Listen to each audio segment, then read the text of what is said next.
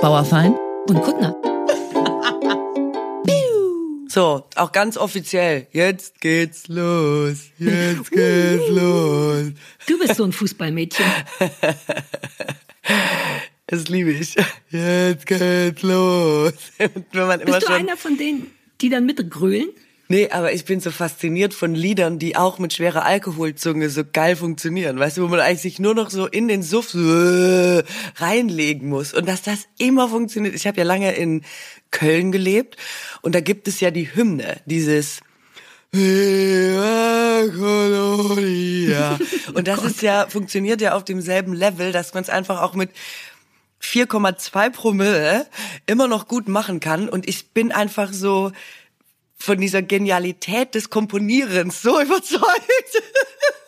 Süß, dass du überhaupt das Wort Komponieren ja. damit benutzt. Und es, es macht mir einfach großen Spaß, selber nicht besoffen zu sein, aber es mit genau dieser Attitüde so vorzutragen.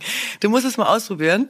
Ähm, wir haben ja in der letzten Folge auch zum Beispiel über Wein gesprochen als mögliches Ventil. Und ich finde so, so Sounds zu machen, die Betrunkene auch oft machen, sind für mich ehrlich gesagt, wenn keiner guckt, auch eine Option im normalen Leben. Ah, ich trinke ja keinen Alkohol, deswegen habe ich ja diese ganze geile, die ganzen Vorteile, die Alkohol so bringt. Oh Gott, das darf man ja auch nicht sagen.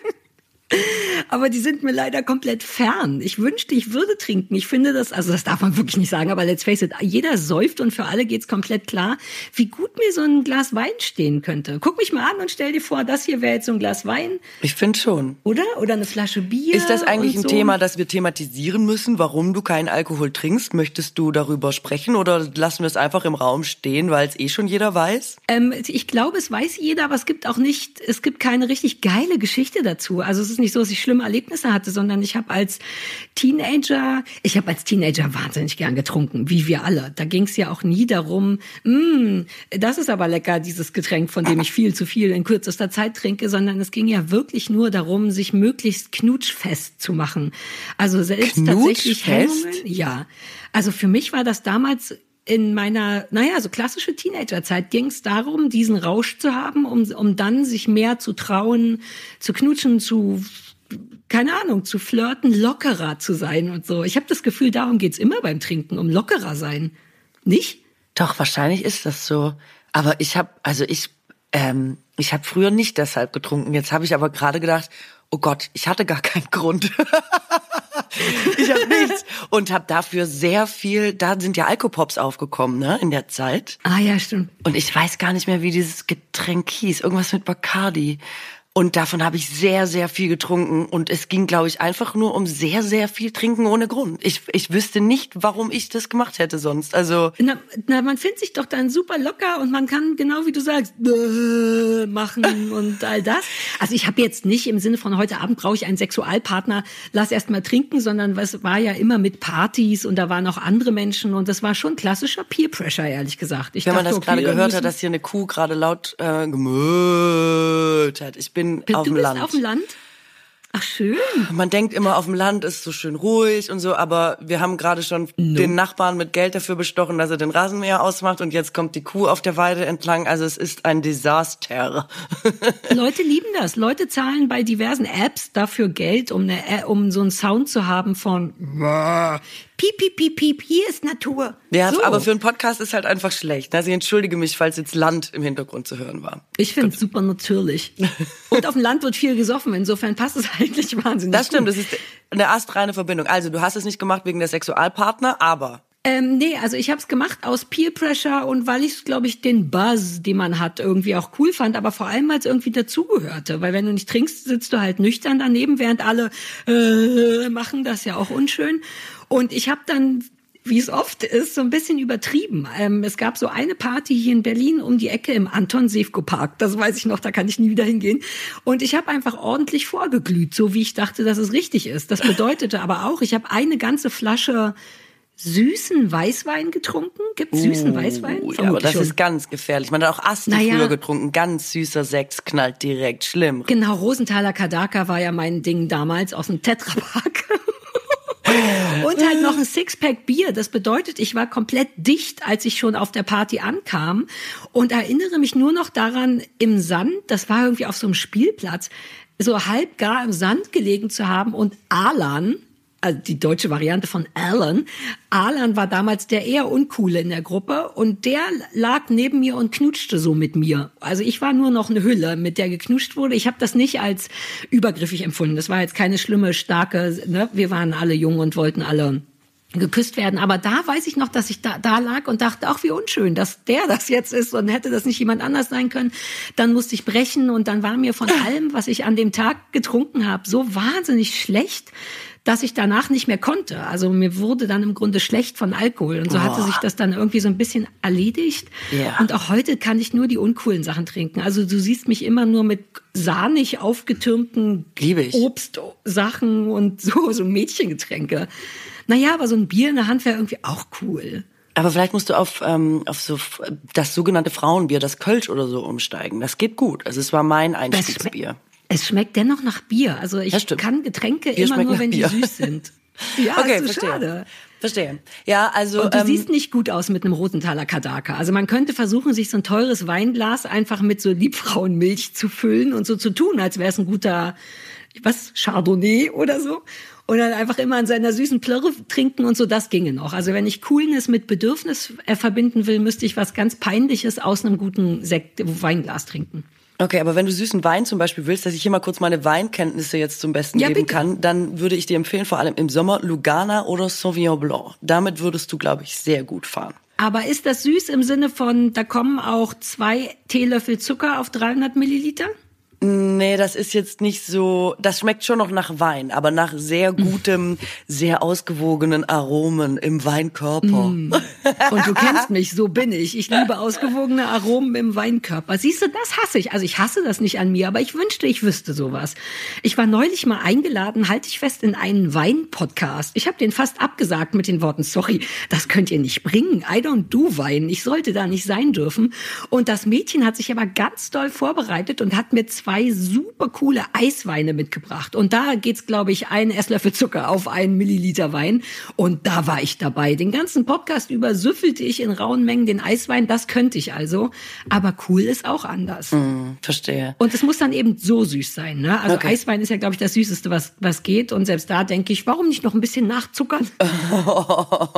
ja, ist ein Aber bisschen unangenehm. Effekt, dass man sich einmal übersäuft, quasi den kenne ich auch. Ich habe das mal im Italienurlaub gemacht ähm, und wusste es aber nicht, weil also sie nannte sich Freundin, ähm, mit der ich da im Urlaub war. Unfassbar, die Geschichte bis heute. Hat mir wir haben viel Gin Tonic getrunken. Und immer wenn ich auf dem Klo war, hat die mir hinterher gesagt, hat die ihr halbes Glas in mein halb geleertes Glas gekippt, weswegen ich super schnell einfach sechs John Gin Tonics äh, drin hatte und es nicht gemerkt habe, aber sehr schlimm betrunken war und darauf noch eine Pina Colada bekommen habe. Und von der Pina Colada musste ich so schlimm spucken an irgendeine Palme in irgendeinem kleinen, kleinen italienischen Dorf, dass ich bis heute, wenn einer überhaupt nur mit einer Pina Colada an mir vorbeiläuft, ist Feierabend. Es ist wirklich ganz, ganz schlimm. Damn it. Weil Mhm. das wäre genau das, worauf ich mich einigen könnte. Mit dir irgendwo eine Pina Colada trinken. Oh, Aber du würdest Mist. dann im Grunde nur, ach schade. Aus dem Game habe ich mich leider schade. rausgenommen, muss ich sagen. Aber ist also dieses mit dem Saufen ist sehr lustig. Also wir haben zusammen geklaut in derselben Zeit und ich habe auch ganz viel getrunken, so ums Abi rum, ganz viel und hatte irgendwie den absurden Ehrgeiz, so viel trinken zu können wie ein Mann. Hä?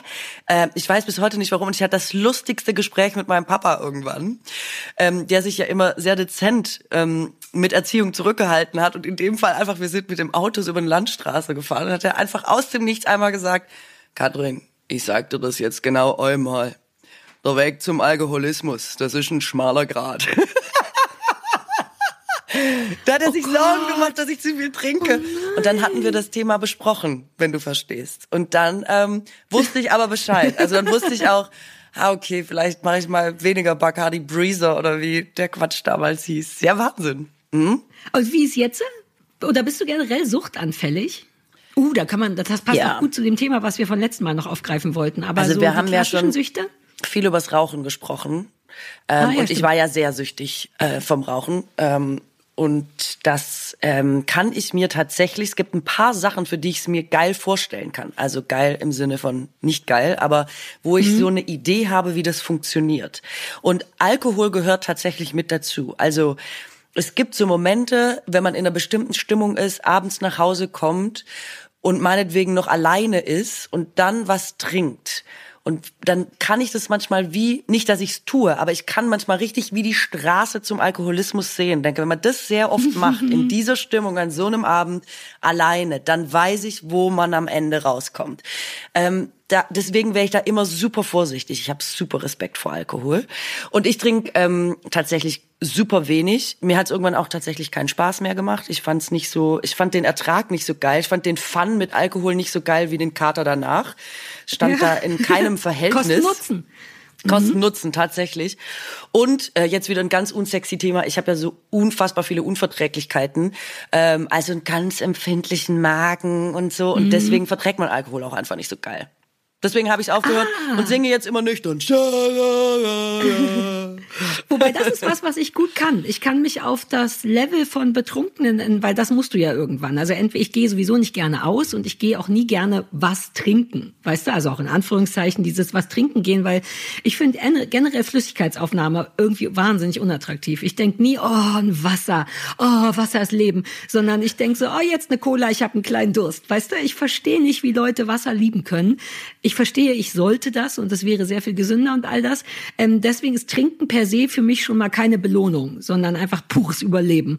Und dafür irgendwo hinzugehen, um dann geordnet zu trinken, verstehe ich noch weniger. Und wenn man dann eben keinen Alkohol trinkt, ist der ganze Sinn davon weg. Denn man geht ja nicht ein trinken, damit man genug Flüssigkeit aufnimmt, sondern um gesellig zusammen den Bewusstseinszustand zu ändern. Und das kann ich aber inzwischen. Ich bin dann dabei und wenn alle ein bisschen werden, kann ich einfach mitmachen ohne, also ich, ich tu jetzt nicht so, als wäre ich auch betrunken, aber ich kann dieses Fun-Level, was Leute haben, einfach aktivieren ohne Alkohol. Da bin ich ganz stolz drauf. Ähm, allerdings mache ich es auch nicht sehr oft, ehrlich gesagt. Und bei mir ist es so, dass ich, seit ich nicht mehr rauche, den Sinn von Weggehen und Trinken tatsächlich auch nicht mehr so gut verstehe, was mich ganz erschrocken zurücklässt, dass das so eine Konnotation im Gehirn ist, dass man denkt, naja, aber mhm. wenn ich nicht rauche, warum soll ich mich dann irgendwo hinsetzen und einen Wein trinken zum Beispiel, weißt du? Ja, ah, verstehe. Ähm, das ist krass und das ist auch bis heute so geblieben. Ich bin früher exzessiv. Also ich glaube, ich habe meine, meine Pubertät komplett im Café verbracht mit Rauchen, Kaffee trinken, da Hausaufgaben machen und Maracuja-Schorle trinken und einfach denken, mhm. Gott, man ist so erwachsen, man ist so französisch. Ab jetzt wird einfach the best is yet to come. Ähm, so toll. Und jetzt sitze ich da manchmal und denke so nach zehn Minuten, ja, der Cappuccino ist leer. Ähm, gut, dann gehen wir weiter, weil was soll man hier sitzen, ne? Und früher ja. wirklich sechs, sieben Stunden im Café sitzen, überhaupt mhm. gar kein Problem. Ist leider weg, weil das habe ich wirklich geliebt. Aber das ist, glaube ich, auch ein Altersding. Ohne Scheiß. Ähm, ein Teil von mir, ich habe ja früher auch wahnsinnig viel in Cafés rumgehangen, einfach so, weil man irgendwo rumhängen muss. Und ich denke jetzt immer, wieso? Zu Hause habe ich auch Kaffee, der ist billiger, der ist gemütlicher. Es macht aus so vielen Gründen irgendwie nicht mehr so richtig Sinn auszugehen für mich. Das stimmt, aber man muss auch sagen, äh, wenn man jung ist, ist es zu Hause ja nicht geiler als draußen. Aus diversen Gründen. Aber jetzt hat man im besten Fall ja auch ein Zuhause, das wirklich schöner ist als draußen. Mhm. Das finde ich, hat man ja nicht unbedingt, solange man bei seinen Eltern wohnt. Also kann schon schön sein, aber es ist das, äh, was die Eltern gemacht haben und nicht der, ja. der eigene Raum, finde ich. Ich finde es geil, jetzt was Eigenes zu haben. Ja, und der Schwabe in mir denkt auch, diese Wohnung, für die ich sehr viel Miete zahle, das muss abgewohnt werden. Ich sollte nicht so viel draußen sein. Ich will im Wert von meinen über 1000 Euro Miete, die ich zahle, will ich hier drin sein. Ich will, dass es pro Minute irgendwo kitsching, kitsching macht und ich das Gefühl habe, so, die Miete dieses Monat ist abgewohnt. Jetzt kann ich auch mal wieder in den Park gehen und so. Es fühlt sich falsch an, eine Wohnung zu haben und die nicht zu benutzen. Das stimmt, das verstehe so. ich total. Da bin ich total bei dir. So. Ähm, es passt aber gut zum, weil das greift ja im Grunde schon so ein bisschen Belohnung und Süchte auf. Und wir haben letzte Woche leider Richtig. gegen Ende erst angefangen, über genau das zu reden und wollen es jetzt noch ein bisschen weitermachen. Ne? Also wir kamen drauf, weil wir beide viel geklaut haben als Teenager und ich zumindest äh, festgestellt habe, dass das, glaube ich, nur eine Kompensation oder ein Ausgleich für eine nicht ganz so geile Kindheit war. So ein proaktives selbstverwirklichendes, sich selber Glück verschaffen.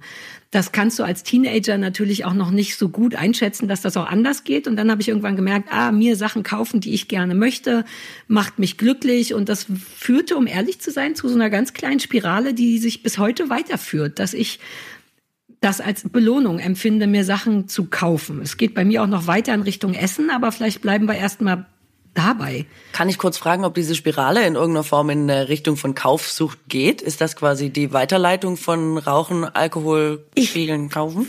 Ah, es klingt furchtbar, aber ich würde fast sagen, ja, nicht so schlimm, dass, also auch durch Corona, ach, da kann man auch nochmal drüber reden, was Corona alles verändert hat, mhm. hat, das wurde tatsächlich ein bisschen eingedämpft dadurch, weil du einfach nicht mehr rausgehst und online ist es nicht ganz das Gleiche und irgendwann merkst du auch all den Schüssel, den du kaufst, ziehst du zu Hause halt nicht an, weil Corona ist und man eigentlich nur in einem dreckigen Schlüpfer, also nein, aber du weißt schon, rumsitzt. Dadurch wurde das ein bisschen gedämpft.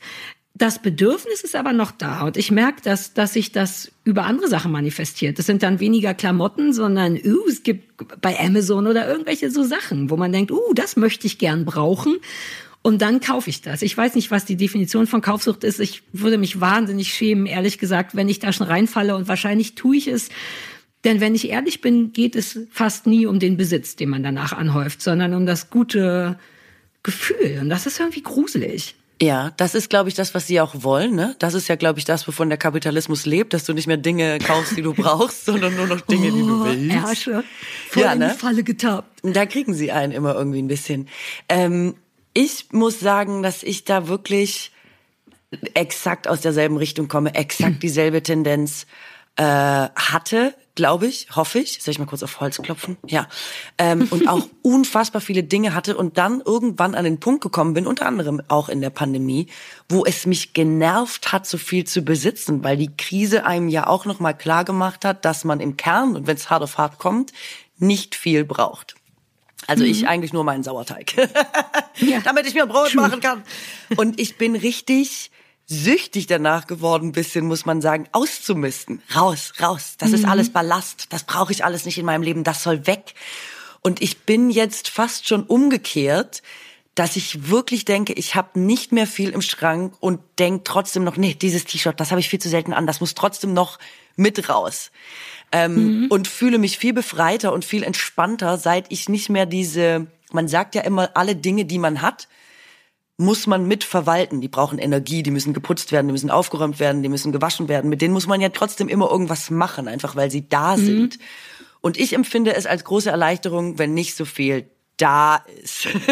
ich fühle das total, aber gleichzeitig, also mir geht's genauso. Ich bin ein großer Wegschmeißer. Ich liebe das. Man muss mich richtig stoppen. Ich habe mal die Freundin von einem eine Freundin von mir hat ihren Partner verloren, der ist, der ist an Krebs gestorben und dann musste die gemeinsame Wohnung äh, ich weiß nicht, entrümpelt irgendwie bearbeitet werden zusammen. Und ich war, und sie hat mich mitgenommen und ich war auch gut und ich war so wegschmeißen, wegschmeißen, was relativ gruselig ist in einem Haushalt, wo jemand gestorben ist. Aber ich wusste, sie will halt, was willst du mit persönlichen Erinnerungen von dem Menschen, mit dir selber? Und dann bin ich da in rauen Mengen mit großen Müllsäcken und gegen Ende hatte ich so ein bisschen Angst, ob ich eine Privatsphäre verletzt habe. Habe ich Gott sei Dank nicht.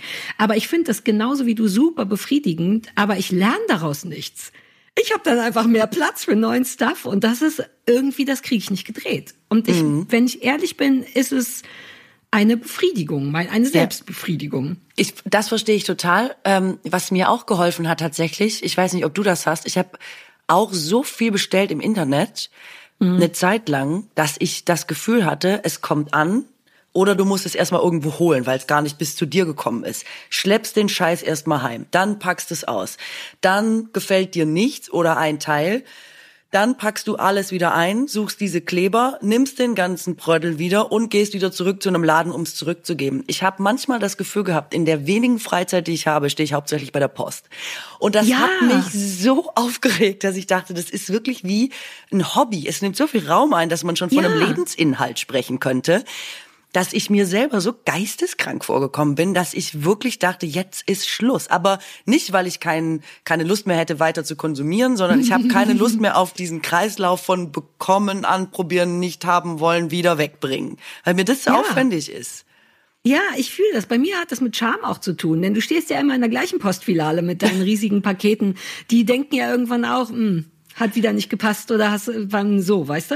Du musst ja auch irgendwo hin und ich fange dann richtig an, wie so ein Drogensüchtiger zu verschiedenen Abgabestellen zu gehen, damit man nicht diese leicht hochgezogene Augenbraue von Nasari war die wieder langweilig, hast du ein bisschen zu viel Geld und ich ärgere mich nur darüber, dass ich mich nur über Eck schäme, dass ich mich, weißt du, ich muss, müsste mich noch mehr für mich selber schämen, um das aufzuhören. Stattdessen umgehe ich das wie jeder gute Süchtige oder Idiot und gehe einfach in drei verschiedene Postabgabestellen, damit es nicht so auffällt. Also wir machen jetzt auch ein Riesending draus. So schlimm ist es nicht, aber du musst auch nicht pro Woche zwei Pakete haben, von ja. denen du original, wie du sagst, ein bis zwei Sachen von vielleicht fünf bestellten behältst. Und ja.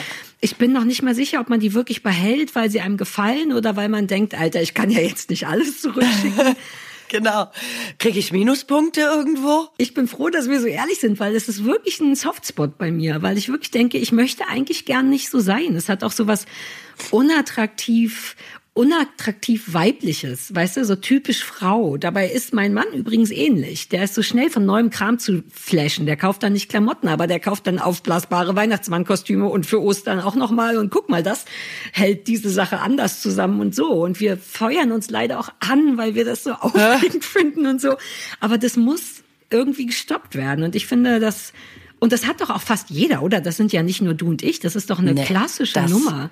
Also äh, alleine die Tatsache, dass jetzt die größten ähm, Fast Fashion-Ketten ähm, ein Retourengeld eingeführt haben, also dass du die Retoure nicht mehr kostenlos zurückschicken kannst, zeigt, ich denk manchmal, weißt du, wir reden dann immer so über, ich weiß es nicht, was das Klima killt, also alles killt natürlich jetzt das Klima, aber dann denke ich auch nochmal so, das, diese, alleine diese Retouren, ich, also, ja. das muss doch der absolute Wahnsinn sein, wenn man sich selber schon mal dabei beobachtet, jetzt guckt man, das macht dein Haus, dein Block, dein Viertel, deine Stadt, das ganze Land. Das ist ja der mhm. absolute Wahnsinn, alleine logistisch. Und das, sowas hilft mir manchmal auch ich habe gelesen, dass jedes Kleidungsstück, das bestellt wird, ungefähr äh, im Schnitt, glaube ich, siebenmal getragen wird. Und ich finde siebenmal extremst wenig. Weißt du, wenn man bedenkt, es muss ähm, hergestellt werden, es muss genäht werden, es muss irgendwo hingebracht werden, da muss ein Preisschild dran gemacht werden, es muss verkauft werden. Es muss, also diese ganze Kette ist ja unfassbar lang und dann siebenmal.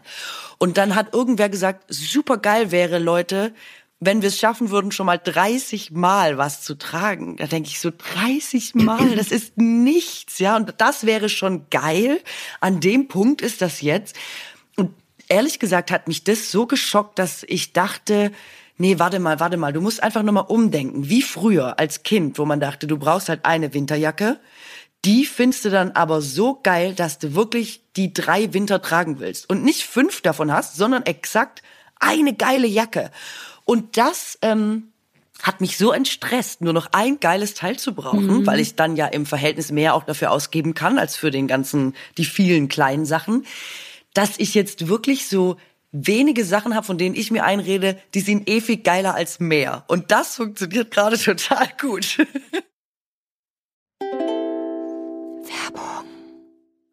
Ich schaue gerade eine Serie, in der sehr viel Japanisch gesprochen wird und auch so ein bisschen oh Englisch und in der es äh, um die Situation geht, dass man sich eben nicht so wahnsinnig gut verständigen kann, wenn man keine gemeinsame Sprache spricht. und ich muss jetzt deswegen sehr viel mitlesen und ich habe noch mal gedacht, wie schön sind eigentlich andere Sprachen. Ja. Also wie viel man da über Menschen und die Kultur erfährt und dass man doch eigentlich gar nicht genug Sprachen sprechen kann. Und yes. da bin ich doch mal wieder froh über unseren heutigen Werbepartner Bubble, weil die ja genau das auf einfachste Art ermöglichen, dass wir so viele Sprachen, wie es uns eben möglich ist, erlernen können. Mhm. Äh, denn Bubble ist ja eine preisgekrönte Sprachlern-App mit Sprachkursen für 14 Sprachen. Japanisch ist jetzt zwar nicht dabei, aber Schwedisch, Türkisch, Polnisch, Indonesisch, und die Klassiker natürlich sowieso Englisch, Spanisch, Italienisch, Französisch. Ja, und du hast es ja eben schon gesagt, Bubble ist einfach. Das finde ich so wichtig. In den Lektionen geht es echt um alltagsrelevante Themen. Die Dialoge, an denen man quasi die neue Sprache übt, sind kurz und vor allem realistisch. Das finde ich auch wichtig, sodass man im Grunde alles, was man lernt, direkt im echten Leben anwenden kann. Also ich meine, es ist zum Beispiel bald Sommer. Ehrlich gesagt ist heute schon Sommer. Und dann ist auch Reisezeit. Also warum nicht schon im nächsten Urlaub ein bisschen anwenden, was man bei Bubble lernt? Und weil man ja jetzt natürlich bis zum Urlaub aber noch ein bisschen arbeiten muss und eigentlich kaum Zeit hat, passt es natürlich wie die Faust aufs Auge, dass die Lektionen bei Bubble nur etwa 15 Minuten dauern. Es hat ja kaum noch jemand äh, Geduldsfäden. Ähm, und so kann man die tatsächlich in so kleine Lücken des Tages reinquetschen. Vor allem, und das finde ich ja eh am wichtigsten, macht Lernen mit Bubble Spaß, weil es einfach irre abwechslungsreich ist. Ganz genau, das ist ja das Wichtigste, dass man mhm. da für sich das Beste findet und deswegen gibt es da Lektionen über Podcasts, Spiele, mhm. es gibt Online-Gruppenunterricht, man kann also einfach aus so einer Vielzahl auswählen und so bleibt das eben auch immer abwechslungsreich und effektiv. Die App enthält eine KI-gestützte Spracherkennungssoftware, Lernerinnerungen und viele weitere hilfreiche Features. Also alles, was euch auf Kurs und schnell Richtung Ziel der Lieblingssprache bringt. Somit könnt ihr wirklich ganz individuell und nach euren Bedürfnissen lernen. Also, when you want to learn a new language that sounds maybe better than I speak, äh, haben wir einen Code für euch. Code ist übrigens Englisch. Ähm, und zwar der Code LABAN. L-A-B-E-R-N. LABAN. Wenn ihr den äh, benutzt, erhaltet ihr ein ganzes äh, Jahresabo von Bubble zum Preis von nur sechs Monaten. Also, ihr zahlt uh. sechs Monate, aber ihr kriegt ein ganzes Jahr. Das, ja, ich höre die Schwäbin im Hintergrund schon sich freuen. immer, immer, äh, eine Sache ist aber wichtig. Der Online-Gruppenunterricht, den Bubble ja auch hat, mit einer richtigen Lehrkraft. Das heißt, Bubble Live ist in diesem Angebot nicht enthalten aber alles andere, falls ihr da jetzt nochmal genau nachlesen wollt, Infos und den Code einlösen auch, äh, kann man auf bubble.com slash labern, bubble.com slash labern und der Code ist bis zum 30.06.2024 gültig. Falls euch das jetzt schon wieder zu aufregend war, guckt einfach in die Shownotes, da sind alle Infos nochmal drinne. Ciao! Great. Keine Werbung mehr. Ich beneide dich. Ich habe das mal so ähnlich versucht. Mein Deal war mal eine Zeit lang, dass ich wirklich nur noch Sachen kaufe, die ich so nicht habe. Und wenn ich sie so habe, dann wird das Original aussortiert. Dann muss das Neue besser sein. Also, dass ich Sachen nicht doppelt habe und so. Das fand ich einen guten Deal, weil man dann schon beim Einkaufen ganz ehrlich sein muss mit sich und sagt, na, Sari, haben wir davon nicht schon zwölf. Das hat eine Zeit lang gut funktioniert. Äh, andererseits kann ich nicht gut Marken für ihre Hochwertigkeit kaufen, weil ich nie weiß, wie gut ich das wirklich finde. Ich habe natürlich Klamotten, die habe ich hundertmal schon getragen und ein paar nicht. Und ich weiß nie, wo der gemeinsame Nenner ist, so dass ich daraus lernen könnte für die Zukunft. Aber ich kann mir keine Canada Goose Jacke kaufen, wobei das soll man ja auch eh nicht, ähm, wegen den Gooses. Ähm, Geese, ist das die Mehrzahl? Einfach weil ich nicht weiß. Wegen der Tiere. Sein, wegen der Tiere. Wegen dass ich das nach einem Jahr schon nicht mehr schön finde oder es einen Grund gibt, die nicht zu tragen, weil was auch immer. Und deswegen traue ich mich nie, wie all meine Freundinnen immer sagen, ja, aber dafür hat diese eine Sache von Lala Berlin, was weiß ich, denke ich so, ja, I don't care. Und ich will auch nicht 300 Euro für ein T-Shirt ausgeben. Das macht keinen Sinn in irgendeiner Welt.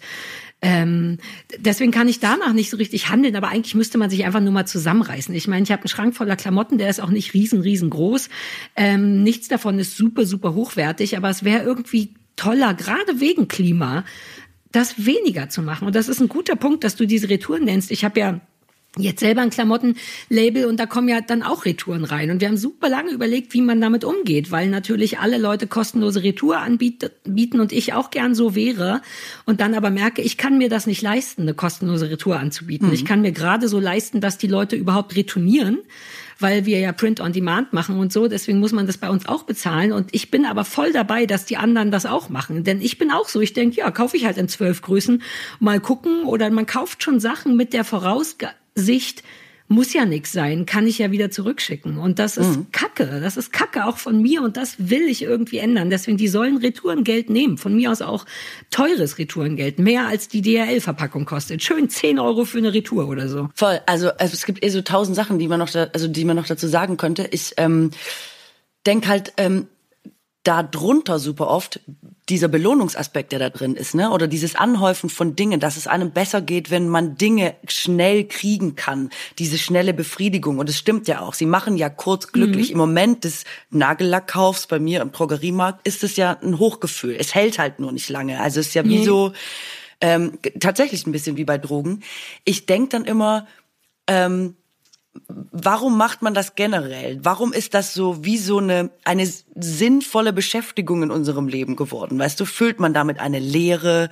Ähm, und haben wir das jetzt tatsächlich alle? Weil ich glaube, viele Leute kennen das, was wir gerade sagen. Ähm, und ist das so, dass wir jetzt irgendwie gar nicht mehr so richtig wissen, was fangen wir mit unserer Zeit an und mit unserem Leben? Oder was ist eigentlich wirklich eine gute Belohnung, die vielleicht auch nachhaltiger ist, auch für mhm. uns nachhaltiger. Wann ist das verloren gegangen? Und ist die böse Industrie schuld? Ähm, spielt die da quasi mit allen möglichen Mechanismen, dass man, ich weiß es, also das ist immer so ein Nein, bisschen albern, das zu sagen, aber nee, null. Ähm, ich will gar nicht so pauschal, die, die Bösen, die machen das mit uns, dass wir so süchtig sind. Aber ich frage mich das so oft, wie ist es dazu gekommen, dass das so für, für uns so wir wissen um die Bedenklichkeit und nehmen es trotzdem so als Hobby oder so als kurzen Spaß wahr und wissen ja mhm. eigentlich, dass das schon lange nicht mehr stimmt bei vielen oder vielleicht schon ein bisschen aus dem Ruder gelaufen ist oder hm. mhm. und das ähm, finde ich finde ich wahnsinnig faszinierend, ohne dass ich Antworten darauf hätte oder jetzt für irgendjemanden sprechen könnte. Aber ähm, deshalb ich mich oft gefragt, ob es vielleicht tatsächlich mit so einer Lehre zu tun hat, in Ermangelung Unbedingt. anderer Aktivitäten. Eine Mischung aus eine Lehre, die man einfach spürt. Also was ich mir überlegt habe, ist, es ist halt wie auch Hobbys ein bisschen. Und ich glaube, das wäre sogar die gesunde Variante des Füllens einer Lehre. Ähm, es hat halt mit Selbstwirksamkeit zu tun. Du selber hast in der Hand, wann dir jetzt oder dass dir was Gutes passiert. Erstens, du bist nicht davon abhängig, dass deine Umwelt dafür sorgt, sondern du hast es in der Hand. Und das ist halt wie mit Drogen gefährlich, wenn du Dopaminausschüttung oder was auch immer selber in der Hand hast. Und vor allem, wenn es schnell geht. Für Leute wie wir, die sich das leisten können, ist Shoppen also auch noch eine, eine was, was gar nicht auffällt als Sucht, weil es dir finanziell nicht auffällt. Ich frage hm. mich hm. ernsthaft, wie Leute, vielleicht auch besonders Frauen, die bedeuten bedeutend weniger Geld haben, damit umgehen. Ich glaube, dass sie dennoch dieses Bedürfnis haben. Wie wird das gefüllt? Uh, das würde mich als Reaktion mal interessieren. Aber ich glaube, das Problem ist eine Mischung aus, naja, man kann es sich selbst besorgen. Im klassischen Sinne, ich drücke einen Knopf und für ganz kurz kommt ein schönes Gefühl. Nur, dass eben 300 Euro bei ASOS nicht im Verhältnis stehen zu der Kürze des Gefühls, nämlich beim Shoppen. Ja. Dann zum zweiten Mal noch, wenn es angekommen ist vielleicht maximal noch ein drittes Mal, wenn dir davon wirklich irgendwas gefällt. Und dann ist die Wahrscheinlichkeit, dass du später da noch große Kicks rauskriegst, sehr klein. Und dann hast du irgendwie 300 Euro für im Durchschnitt oder mehr oder weniger oder so für diesen kurzen Kick bezahlt. Also, dass man es selber in der Hand hat, ist daran gefährlich und dass man kann. Ne? Also vor 100 Jahren wäre genau wie du mhm. sagst Kapitalismus anders und nicht so groß und die Möglichkeiten nicht so nah und eben kein DM direkt nebenan. Also lässt man es. Es ist, glaube ich, eine fiese Mischung aus allem. Wir sind traurig innen drin.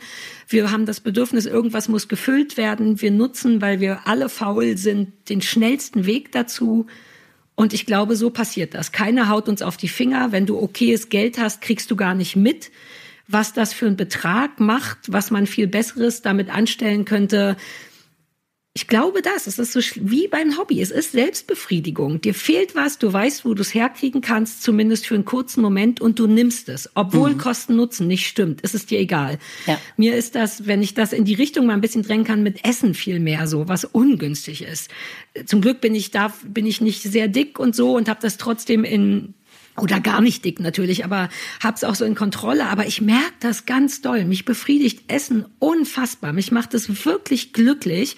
Und ich glaube, das habe ich von meiner Mutter mitbekommen, die selber vielleicht auch nur so semi-glücklich ist und immer so ein bisschen Probleme mit dem Gewicht hatte. Ich bin drauf gekommen, weil ich mal eine Folge Friends geguckt habe, wo Monika, hast du jemals Friends gesehen? Ja, klar. Ja, Monika war ja früher super dick und es gibt so eine Folge, wo Phoebe einen Psychologen datet und der sagt irgendwann so aus, out of the blue zu Monika, it's just food, it's not love.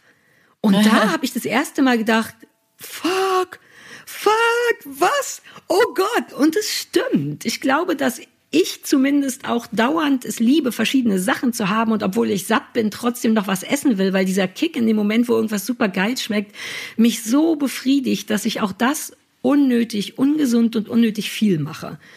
Echt? Und das muss irgendwas füllen in mir, was ja, fehlt. Ich, weiß das ich. ist traurig. Ja, weiß ich total, was du meinst. Äh, musste ich als allererstes daran denken, dass ich, ähm, ich glaube, dass zum Beispiel Essen auch für die Generation vor uns ähm, die Brücke zu allem war, weißt du? Also meine Oma ah, zum ja. Beispiel, wenn ich mit meiner Oma Streit hatte oder so, ich, meine Oma wohnt bei uns im Haus, ähm, wenn ich mit der Ärger hatte in der Pubertät, was ungefähr täglich war, dann hat es nie so ein reinigendes Gespräch gegeben oder sie hätte sich nie entschuldigt, sondern die ist immer gekommen irgendwann und hat gesagt, willst du was essen? Und dann wusste man, mhm. jetzt ist gut, weißt du, jetzt ist ihre mhm. Art Entschuldigung. Also es wurde so ganz viel über Essen, Liebe. Ich mache dein Lieblingsessen. Ich würde dir nie mhm. sagen, dass ich dich liebe, aber wenn du kommst, gibt's immer das, was du magst und so. Ich ah. glaube, dass das auch so drin sitzt, wahrscheinlich in der Zivilisation oder dass wir halt auch so wahrscheinlich ein bisschen groß geworden sind.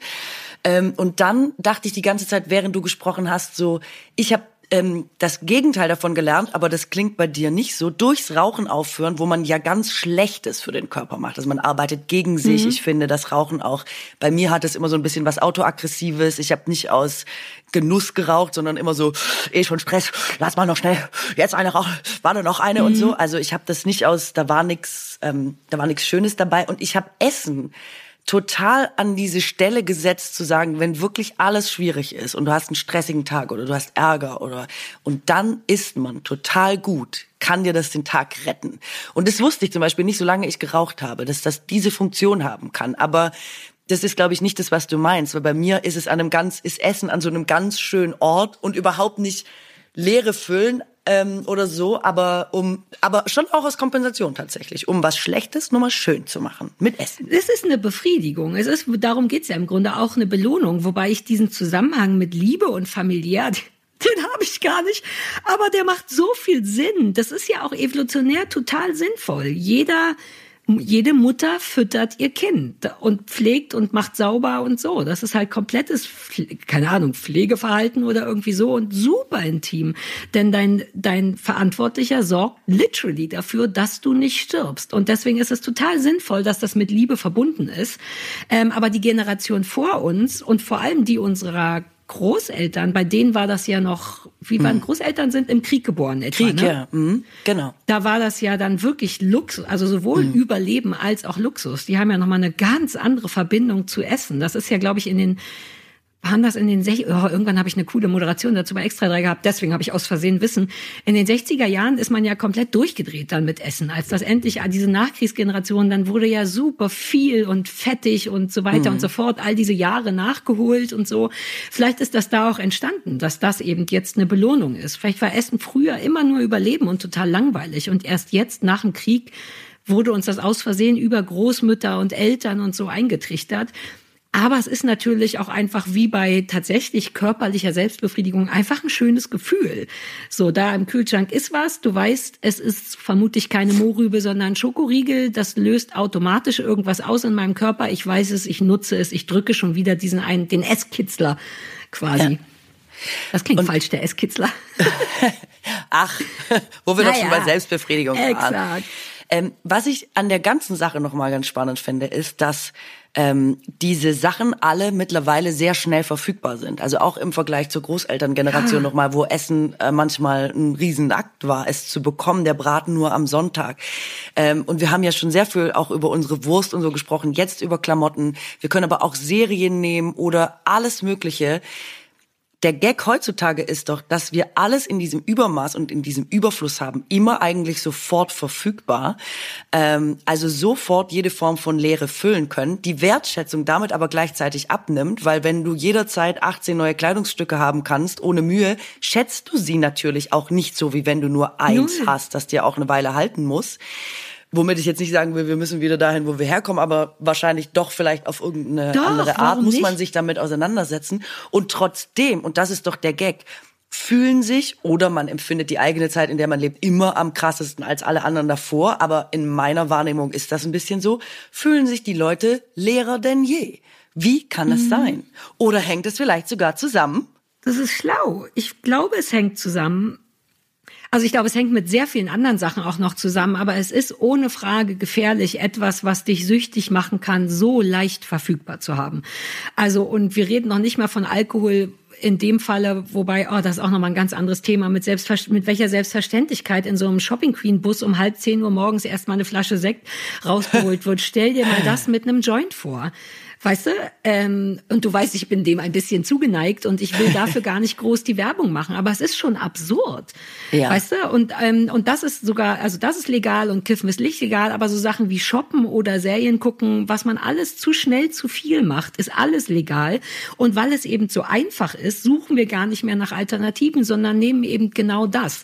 Und da kam jetzt wirklich noch mal ein bisschen mein, meine Hobbygeschichte dazu, die ich ja noch gar nicht lange mache. Ich bin erst so seit zwei, ein, zwei Jahren habe ich so das Gefühl, oh, es gibt so zwei Sachen, die machen mir über einen langen Zeitraum Spaß. Man muss gar kein Geld dafür ausgeben und es hört nicht auf, cool zu sein.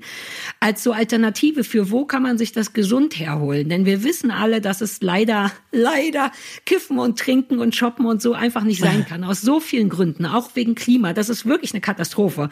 Shoppen und Klima. Aber wo, wie kann man das also umdingsen? Also Sport ist für viele Leute ja so eine Sache ja. ähm, und für dich glaube ich auch. Nur, dass ich da keine Befriedigung ziehe, aber ich glaube, man sollte wirklich exzessiv danach suchen, nach etwas, was diese Leere füllt, aber nicht gleichzeitig so einen ungesunden, auch finanziellen Rausch bringt. Ne? Weil ich merke schon, dass meine Hobbys, also klar, ich kaufe mir dauernd neue Ukulelen, aber ich schwöre, dass ich im Gegensatz zu Klamotten, die alle nutze und alle weiß, welche cool ist und welche nicht und jedes Bedürfnis wird erfüllt, ähm, aber sowas wie Sticken, womit ich angefangen habe, das kostet sich ein Zehner. Einmalig. Du kaufst 100 Farben Garn für 10 Euro, ein Stickrahmen, eine Nadel hat man. Du könntest damit jahrelang befriedigt sein, ohne Geld auszugeben. Und, und du könntest kreativ sein und so. Vielleicht ist das tatsächlich die Lösung. Also lieber gut werden in etwas sportlichem, musikalischen, als halt alles bei Zara und Aros und Asos und Zalando Voll. rauszuballern. Wobei Sport, glaube ich, auch schon. Ähm, also hat auch so Suchtcharakter. Ja, hat oh. auch Suchtcharakter. Also ich habe eh gelesen, dass 70 Prozent der Menschen von etwas abhängig sind. Mhm. Also wenn man alles dazu zählt, ne, so Shoppen oder Computer oder Sport oder was auch immer, dass auch 70 Prozent, so. genau, 70 Prozent der Leute sind von etwas abhängig oder nach etwas süchtig. Und das finde ich nach wie vor, das ist ja eine super erschreckende Zahl. Da, da habe ich so gedacht, kann man das Leben überhaupt ohne Sucht rumkriegen? Ich meine, wie schwer ist das Leben bitte, dass man es offenbar nicht ohne irgendeine Abhängigkeit oder irgendeine Sucht von etwas, und Sucht hat ja immer mit Kompensation zu tun, dass man es durch irgendwas kompensiert. Es ist, ja, es ist furchtbar, wobei man dann auch nochmal aussortieren müsste, was davon ist okay, was ist nicht okay. Ja. Andererseits, wer entscheidet schon, was okay ist oder nicht? Eben. Weil es stimmt, du kannst ja im Grunde Wobei da gibt's sicherlich richtige Richtlinien, ne? ab wann man von was süchtig ist und was nur sehr mag.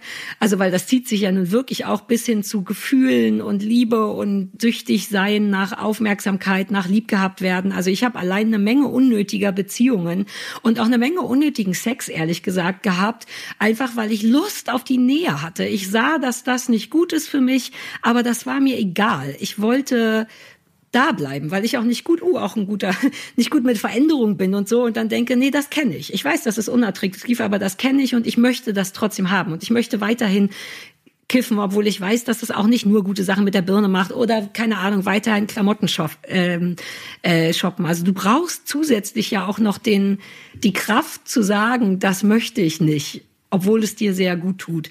Ja. Okay, und jetzt flippst du aus, weil jetzt will ich dir eine voll philosophische Frage stellen. Yay. Ich bin gespannt, was du darauf sagst. Woher kommt diese Lehre?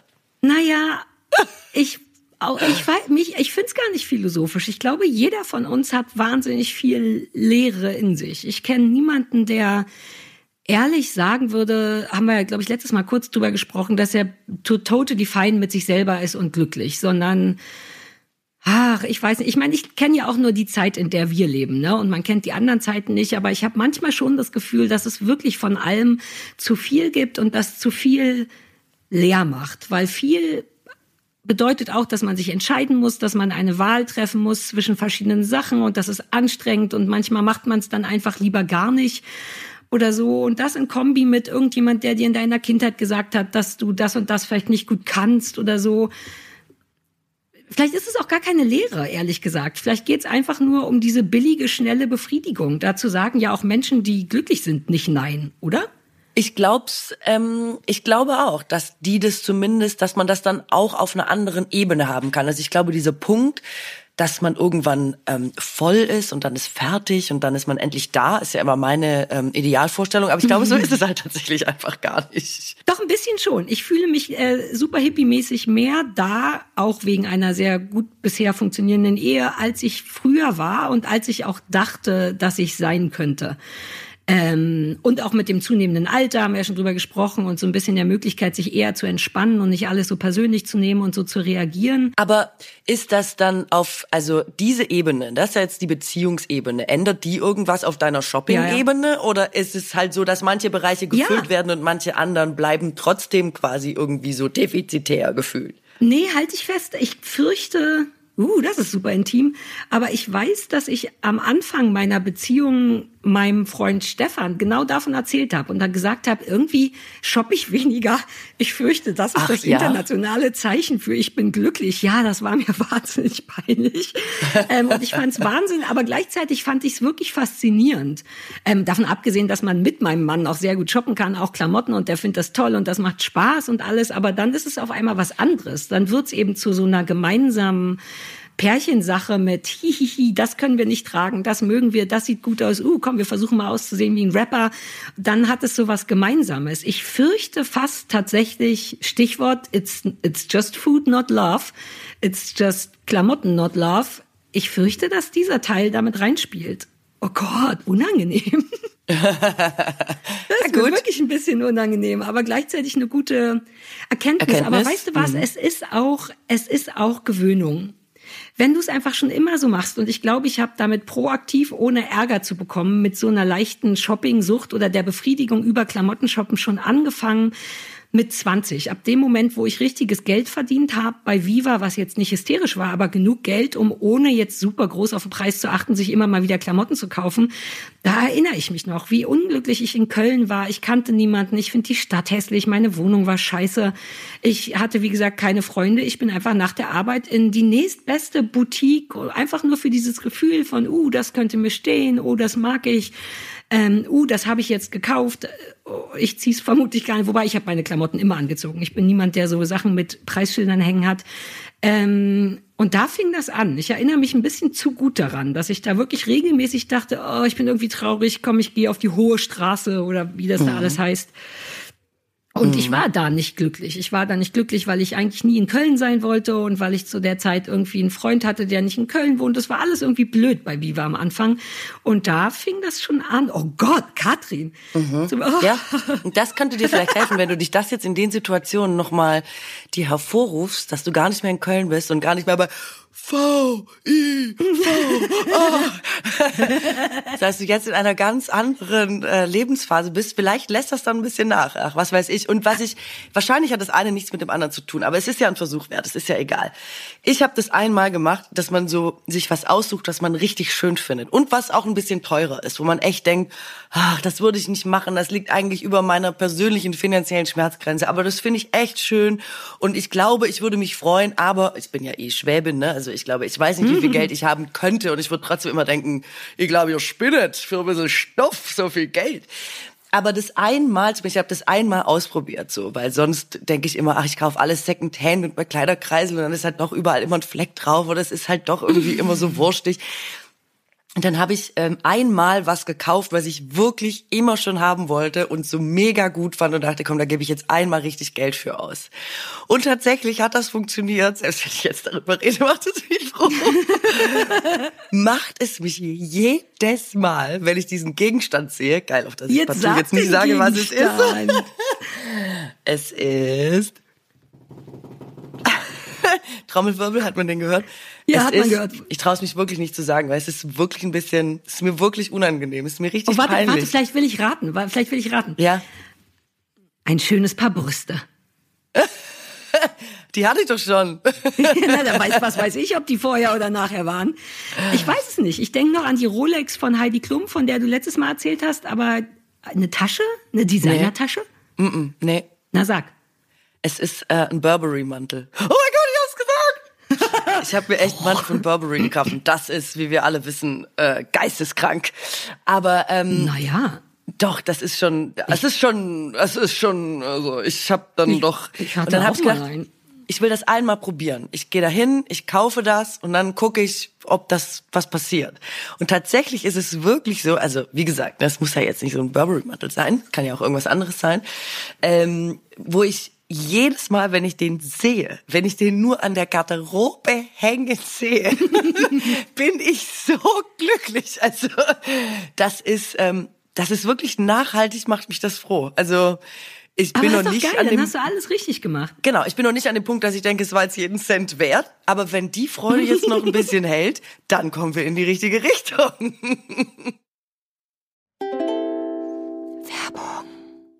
Also, ich bin ja unter die Bäckerinnen gegangen Ja, und ich mache ja meine eigenen Sauerteigbrote, ne, mittlerweile äh, glutenfrei, aber auch normal. Und wenn du das regelmäßig machst, also backen, du brauchst einfach wahnsinnig viele Zutaten, sehr viel Mehl und Nüsse. Also ich schlepp die ganze Zeit Mehl und Nüsse Ja. nach Hause. Und ich habe schon die ganze Zeit gedacht, hey, wieso gibt's das nicht in groß? Wieso renn ich die ganze Zeit wegen zehn Nüssen in den Supermarkt? Und warum werde ich dabei arm? Andere Frage. Also Ja, geht es kostet auch ja. qualitativ super und trotzdem bezahlbar. So, und dann habe ich unseren heutigen Werbepartner Coro entdeckt.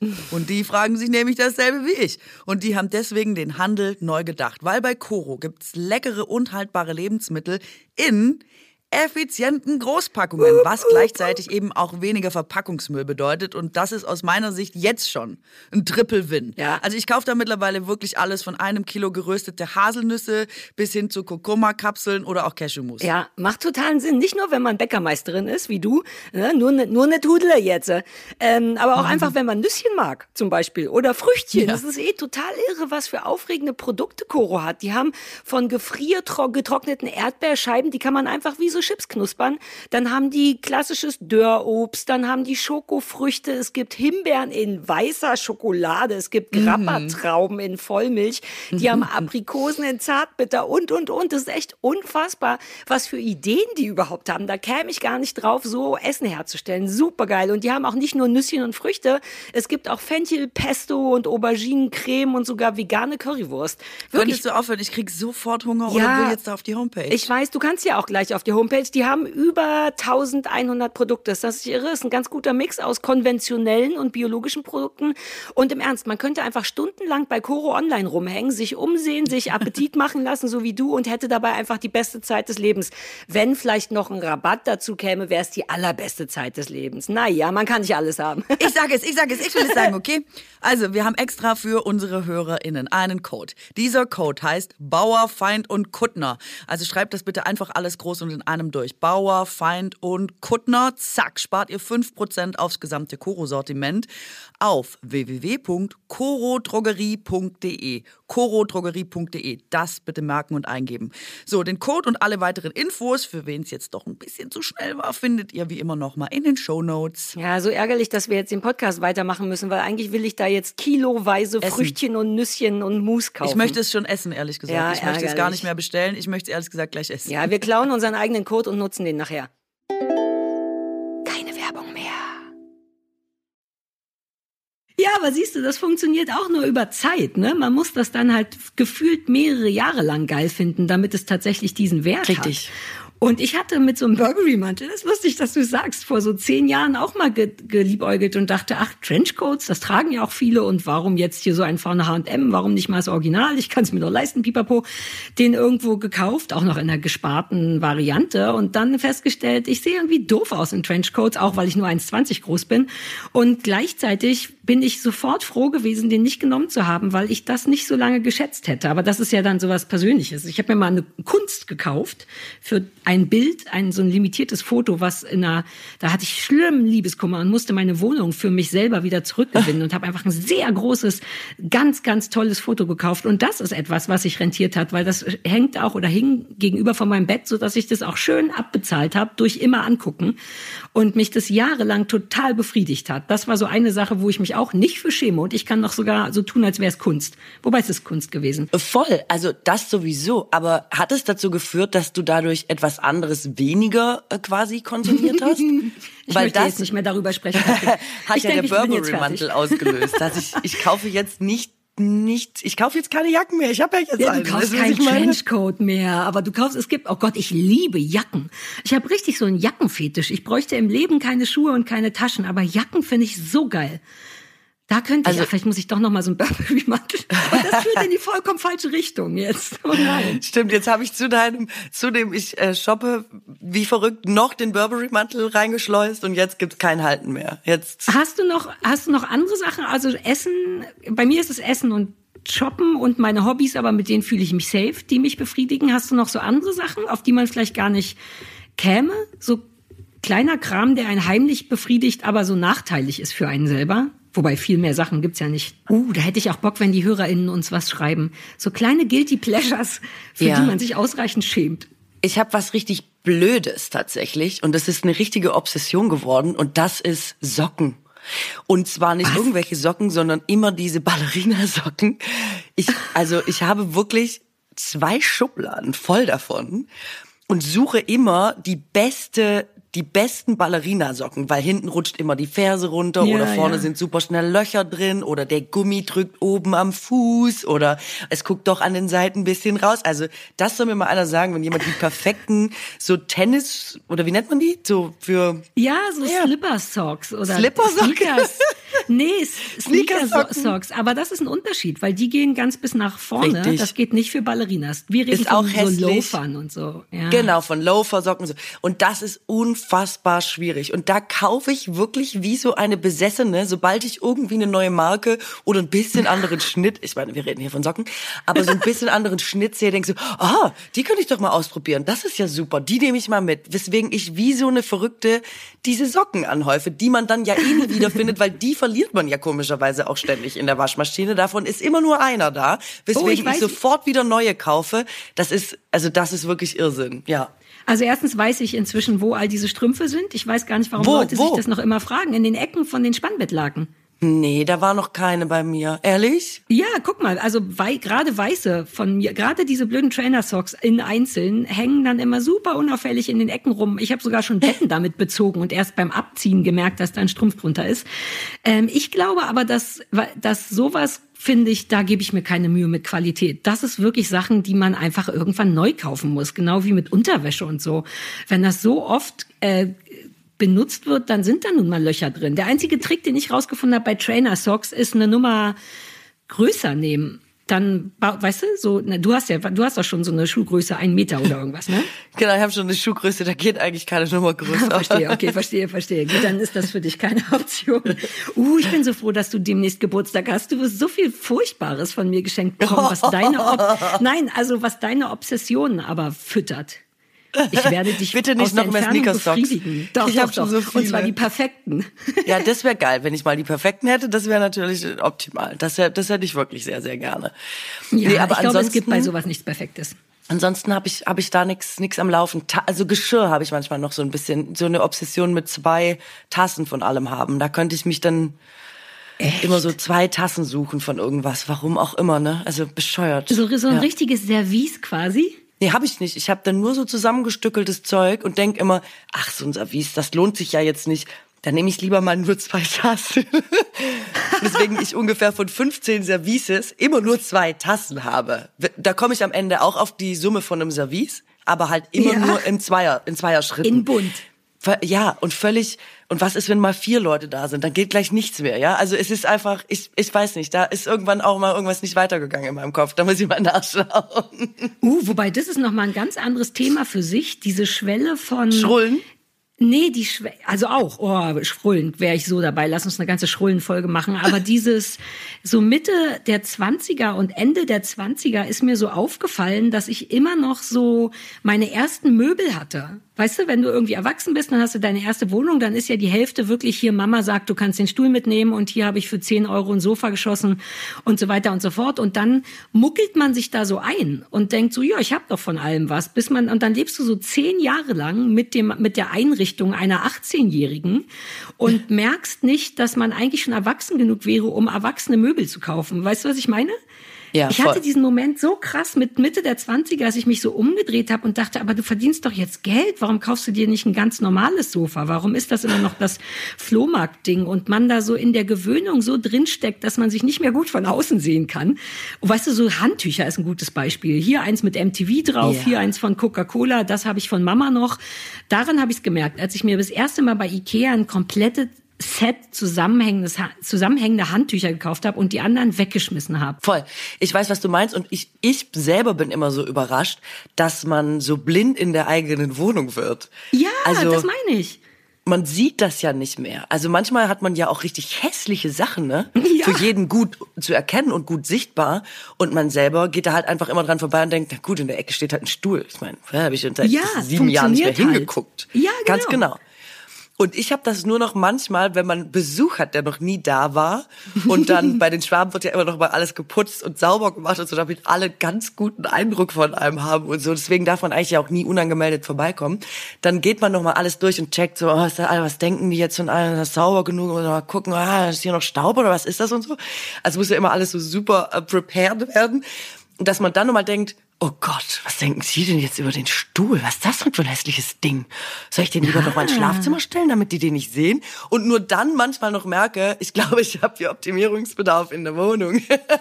Aber da müsste doch dein Bedürfnis nach Ausmistung gut reinkommen, weil als ich das mit Mitte, Ende 20 entdeckt habe, habe ich komplett umgestellt. Ich bin jetzt wirklich ein knallharter Ästhet. Ich bin das eh.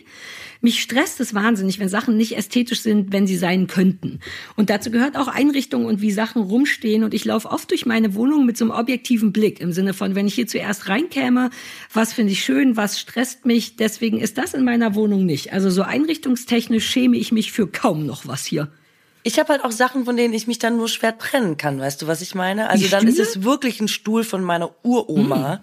Und dann denke ich, ja, hm, aber wenn ich den jetzt wegschmeiße, keine Ahnung, so als würde man irgendwie das Familienerbe treten oder so. Da, da habe ich manchmal Ah, ein schlechtes. Gewissen. Und manchmal hat man ja auch Sachen, die quasi aus gemeinsamem Besitz, also man hat Sachen zusammengeschmissen und ist Mhm. mit Gegenständen der anderen Partei nicht so Ah, richtig einverstanden, ah, ja. muss aber trotzdem damit leben, wo diese Blindheit sehr gut hilft. Oder man muss halt irgendwann mal, ja, ach ja, so, du verstehe. wolltest das noch, der Sperrmüll war diese Woche so günstig. Jetzt habe ich, ach wie blöd, ach nö. Gott. Aber das ist ja immer so ein bisschen. Und ich finde tatsächlich, ich habe mich jetzt, ähm, weil ich ja umgezogen bin, sehr dolle mit Einrichtungen beschäftigt, habe das aber Wollte vorher ich nie so richtig fragen. gemacht. Ja, ja. Ja. Ich erinnere, Und- wie du mit den ganzen Farbtöpfen, als wir Oh essen Gott, waren, hattest du drei so- verschiedene Grüntöne dabei. Das war toll. Ich bin so Farbexpertin jetzt. Also wenn irgendjemand irgendwie Tipps mit Farbe braucht, also ich, ich kenne jede Farbe, die überhaupt jemals irgendwo angerührt wurde zwischen hier und England.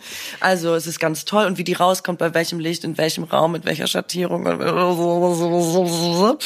Und ich habe mich jetzt so dolle damit beschäftigt und dachte, in der Tat ist es ein bisschen wie mit allem im Leben, Überraschung, aber für mich wirklich, dass man sich auch mit Einrichtungen beschäftigen muss. Also alleine sowas Ja. wie Proportionen oder so. Was sieht denn überhaupt gut aus? Wann ist ein Sofa für den Raum zu groß? Dinge, die der Laie nicht bedenkt. Oder was ist denn eine Farbe, die, weißt du, was bringt das, akzentuiert das eher ein Möbelstück und drückt es mehr in den Vordergrund oder nimmt Ja. es das eher so auf und lässt es ein bisschen verschwinden und so. Lauter solche Dinge habe ich gelernt in den Das letzten meine ich Monaten. mit Ästhetik, Katrin. Du hast einfach dein ästhetisches Auge geschult. Das ist eigentlich nichts, was man lernt, sondern was der Körper einem eigentlich sagt. Man muss sich nur hinstellen, genau wie du sagst, und wirken lassen. Und dann kriegt man so ein Gefühl dafür vor, ah nee, das muss mehr in der Gruppe gestellt werden und das muss da und so. Da bin ich so krass gut drin. Das ist auch Aber- befriedigend und auch süchtig machend übrigens. Auch Voll, aber man muss sich richtig damit beschäftigen, weißt du, weil im Gegensatz zu, wie du sagst, 20er bis Anfang 30, da hast du einfach irgendwas reingestellt, hat man sich da Ja. jemals noch für irgendwas interessiert und jetzt überhaupt so, Dafür finde ich Instagram ja total geil, wie viele Leute ihre Häuser da renovieren oder ihre Wohnungen geil einrichten. Ja, Teilweise voll. ja wirklich über eBay Kleinanzeigen. Manchmal lese ich so Sachen wie Sessel, 5 Euro, eBay und man denkt so, what? Warum bin ich da nicht öfter? Wie geil ist das? Ganz wunderschöne individuelle Wohnungen, die trotzdem so wahnsinnig geschmackvoll sind. Und das Ja. finde ich irre inspirierend. Aber das, ähm, ich weiß nicht, ob das die Masse oder die Mehrheit ist, aber ich habe das Gefühl, Leute wohnen einfach nur noch in richtig geilen Wohnungen. Und ich will Nein. auch nur noch in geilen Wohnungen Nein. wohnen. Guckst du denn gar nicht Shopping Queen? Die Leute wohnen furchtbar. Ist so bei aller Liebe, was ich schon an Wohnungen gesehen habe und dachte, ach bitte, jetzt reißt euch doch mal zusammen. Aber das ist dann auch echt so eine Geschmacksfrage, weil du siehst ja auch in schlechten Wohnungen manchmal, was der Mensch da wollte. Nur dass das, was der wollte, einfach nicht so schön ist. Weißt du, wenn du so ein Gefühl hast von, ah, ich mag weiß total gern und du kein ästhetisches, gutes ästhetisches Gefühl hast, hast du einfach eine Wohnung, die aussieht wie eine Zahnarztpraxis. Dabei macht es Sinn, super viele weiße Sachen zu nehmen, aber es braucht eben auch super viele zurzeit schwarze oder holzfarbene oder grüne Akzente da drin und es ist immer noch hell. Also weil ich bin die Wohnungen von Shopping Queen äh, Kandidatinnen haben mich zu einem besseren Menschen gemacht. Das sage ich das dir, aber die wahr? haben mich zu einem besser eingerichteten Menschen gemacht. Ja.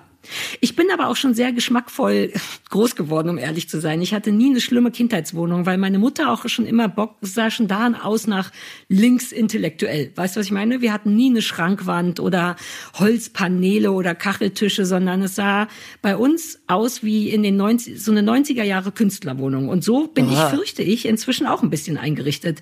Also mir ist es super wichtig, dass es gut aussieht, aber nicht, dass es aussieht, als wäre es mir super wichtig, dass es gut aussieht. Weißt du, was ich meine? Ja, ja, meine voll. Wohnung ist wie so ein, ach, ich bin gerade aufgestanden. So sieht meine Ah, Wohnung aus. woke up Man like denkt, this. uh, nice, aber auf so eine natürliche Art.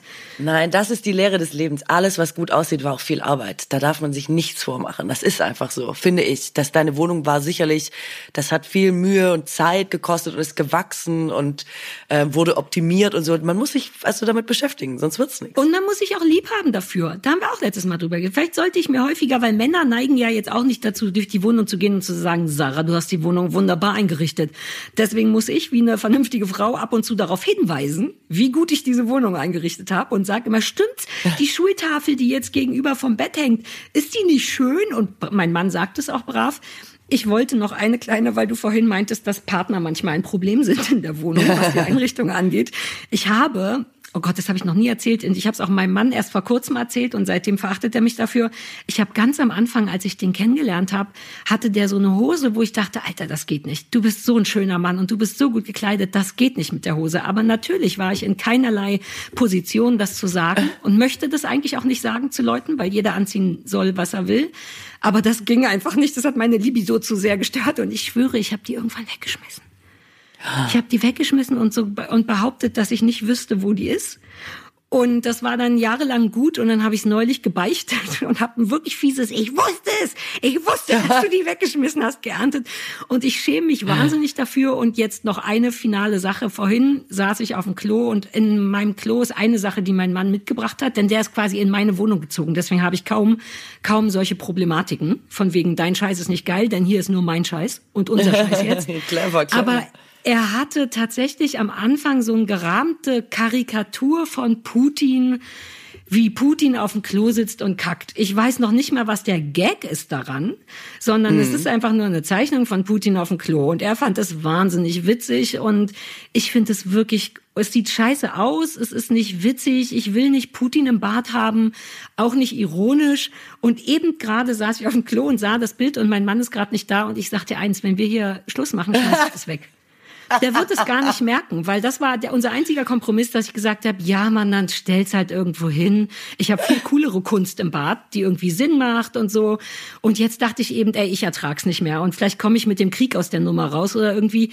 Aber ich schwöre dir, wenn wir hier auf Rekord Stopp drücken, gehe ich als allererstes ins Bad, bevor mein Mann wiederkommt und schmeißt das Putin-Bild weg. Bitte sag, dass das nicht so schlimm ich, ist. Ich, das ist überhaupt nicht schlimm. Ich hab's, also ich habe mich nicht getraut, Sachen wegzuschmeißen, aber ich habe auch schon Sachen in meinem Schrank versteckt, wo ich dachte, ich möchte nicht, dass er so unter Leute geht. Das fällt ja auch auf mich zurück. Was ist das denn für eine schlaue Idee? Das ist so viel fairer, als das wegzuschmeißen. Die würden ja im Leben nicht da gucken oder suchen und man könnte im Gegenteil immer noch die Karte spielen von, ja, wenn du halt auf deine Sachen nicht aufpassen kannst. Ja. Und wenn es rauskommt, immer sagen, aus, oh, das muss aus Versehen irgendwann mal, ah, das Oh, ist bei in meinem. Schrank gelandet. Ah, das, äh, Ja. das, Das sind drei Jahre jetzt bei mir gewesen. Naja. Oh, wieder was gelernt, Katrin. Eine Sache möchte ich noch sagen kurz, Ja, ähm, weil ich beim Einrichten noch mal gemerkt habe, dass ähm, apropos Instagram und Inspiration und so, dass man ja immer sieht, wenn Leute sich italienisch einrichten oder so, ne, oder französisch einrichten. Da gibt's äh, Blogs und Seiten und man kann sich dolle lang damit beschäftigen. Und ich Ja. finde das ja eigentlich ganz schön zu sagen, man hat auch in der Einrichtung oder die Engländer und Franzosen oder die Italiener, viele haben das ja auch in der Kleidung, äh, die Skandinavier, dass man weiß, ah ja, wenn das so und so aussieht, dann kommt das wahrscheinlich von da. Das hat ja auch was mit einer gewissen Ah, Identität zu stimmt. tun. Und dann habe ich gedacht, ah, ich hätte voll Bock, was auch Deutsches in meine Wohnung zu stellen. Also was so was und dann habe ich so recherchiert und ich dachte so, ähm, nee, warte mal. Hm, ist also schwer. A, ich glaube, es gibt gar nichts und B, das was es gibt, ist total schrecklich. Und weil du das vorher gesagt hast mit der Schrankwand, ähm, ich komme aus der ich komme natürlich aus der Schrankwandfamilie. Und ich habe ähm, es ist es ist Ewigkeiten her mal eine Reportage gemacht. Und da war ich bei Jung von Matt in Hamburg. Und Jung von Matt hat das typisch deutsche Wohnzimmer eingerichtet. Und dieses Wohnzimmer äh, haben die als Besprechungsraum, weil die immer sagen, ne, man darf nicht abheben, man muss quasi nah an den Leuten dran sein, wir machen hier Sachen für die Leute, ähm, für die Mehrheit der Leute. Und deswegen haben die ihren Besprechungsraum im typischen deutschen Wohnzimmer. Und dann bin ich da, haben wir gedreht und dann haben wir die Tür aufgemacht. Ich komme da rein und es ist so ein, also es ist jetzt lange her, aber ne, dieser Teppichboden, die Schrankwand, der gekachelte Tisch, so eine Korbcouch, jetzt geht das wieder. Aber es war Ja, ich wirklich so, du dachtest, du bist bei Onkel Heinz ins Wohnzimmer reingefallen und die Zeit ist irgendwie stehen geblieben. Dann haben die gesagt, das haben die sich nicht ausgedacht oder so. Das ist wirklich nach Umfragen und allem, so sieht es in der Mehrheit der deutschen Wohnzimmer aus. Und man fällt Warte mal, um, weil warte, ist das aktuell? Kann. Also im Sinne von jetzt oder zu dem Zeitpunkt, als du da warst, das war jetzt quasi Ganz keine, genau. Zu es dem ging nicht um die Zeitpunkt- 70er, sondern Nein. um 2000 irgendwas. Ganz genau. Zu dem No Zeitpunkt, way. als ich da war, aktuell. Und das war richtig krass. Und jetzt habe ich gerade, als du das nochmal so gesagt hast, gedacht, ich bin gar nicht sicher, apropos Shopping Queen Wohnzimmer, ob sich da so viel, es wird sich was verändert haben, aber ob sich so viel verändert hat tatsächlich und warum, ich finde das so schade, dass es nichts gibt, außer der Schrankwand, was uns jetzt einfällt, wenn man irgendwie so sagen würde, das steht für deutschen Stil, weil deutscher Stil an sich schon so ein Widerspruch ist. Ja, aber als du das eben meintest, habe ich ein bisschen nachgedacht, weil ist Bauhaus zum Beispiel nicht eine deutsche Ja. Kunstrichtung Ja. und da gab es eine Menge geiler Möbel. Ich weiß nicht, diese ganzen Das stimmt. Aber das ist nicht das, was die sowas. Mehrheit zu Hause nutzt. Leider. Nein, aber leider. es ging ja jetzt um dich und um Deutsch und ich finde das nicht blöd. Ich habe, glaube ich, einen alten Freischwinger hier von aus der Wohnung meiner Eltern und das war in den 90ern eine Riesengeschichte. Und ich glaube, wobei das weiß ich jetzt nicht, ob das eine deutsche Erfindung ist, aber ähm, man könnte sich ein bisschen Bauhausmäßig und was da so war. Also wenn man Ja. halt davon ausgeht, dass Deutsch nicht automatisch Kuckucksuhr, Kacheltisch und Schrankwand ist. Genau, es gibt auch deutsche Designer, die ganz viel gemacht haben, so im Möbel, die auch Klassiker geworden sind und so, das geht. Aber ähm, naja, weißt du, ich, wenn man jetzt zum Beispiel an Italien denkt oder so, dann gibt's ja eine bestimmte Art von Kommode und ein bestimmtes Holz, wo man weiß, ah, das ist einfach italienisch. So, ähm, solche echt? Sachen habe ich eher gesucht, aber das habe ich tatsächlich nicht nicht gefunden. Also Na, ich bin schade. auch eher der, der skandinavische Typ. Ich glaube, wenn ich mich auf so einen Einrichtungsstil einigen müsste, wäre es wahrscheinlich das Schlichte von Skandinavien auch, weil, und Achtung, jetzt schließt sich der Kreis, meine Oh, oh. Einrichtung muss grundsätzlich relativ schlicht sein, weil ich so viel Bullshit habe, der da drauf steht und daneben und darunter und so. Das habe ich beim Einrichten meiner Wohnung, mein Schlafzimmer war ja gerade dran vor ein paar Wochen und dann sieht man ja nochmal so das ganze große, äh, große Ganze. Und ich habe einfach super viel Dekokram, also coolen Dekokram, den ich wirklich mag und den ich auch rumstehen haben möchte, den ich nicht aus Verlegenheit rumstehen habe. Und wenn du das hast, dann brauchst du wirklich super schlichte Möbel, sonst sieht's halt furchtbar aus und überladen und das macht mich wieder ganz wirr, weil ich gleichzeitig wie du, glaube ich, auch ein großer Fan von Ordnung bin, was auch nochmal ein ganz anderes Thema ist, Alter. Ein Glück, dass wir so viel Podcast haben. Das stimmt. Äh, wir haben noch so viel zu besprechen, aber halt jetzt erst wieder nächste Woche. So ist Ja, es. Mann. Die Zeit so, rast. dann ähm, du hast jetzt wahrscheinlich ein bisschen Urlaub, richtig? Ich würde jetzt auch mal versuchen zu urlauben. Das muss ja irgendwie hinzukriegen sein. Eine Woche lang nichts machen. Ja, also lass wir mal gucken, wie es vor. läuft. Lass uns darüber in einer Woche reden. Ich Da nehme mir vor, einer Woche eine. Woche nur geilen Privatscheiß zu machen. Und zwar proaktiv. Nicht nur rumliegen, sondern richtig so Kino und Ausstellungen und so. Das möchte ich mal versuchen. Und dann sage ich dir, was ich in einer Woche, was ich davon de facto geschafft habe. Vermutlich nur rumliegen und über meine Einrichtung nachdenken. Ja, das macht ja nichts. Das, wenn dich das froh macht, ist auch das eine schöne Beschäftigung. Stimmt's. Und eine schöne Form von Selbstbefriedigung, wie wir auch gelernt haben. Und dem Rest wünschen wir eine schöne Sommerwoche in der Zeit, oder? Ja, Mann. Wir hören uns in sieben Tagen alle. Wir hören uns in einer Woche. Anwesenheitspflicht. Tschüssle. Tschö.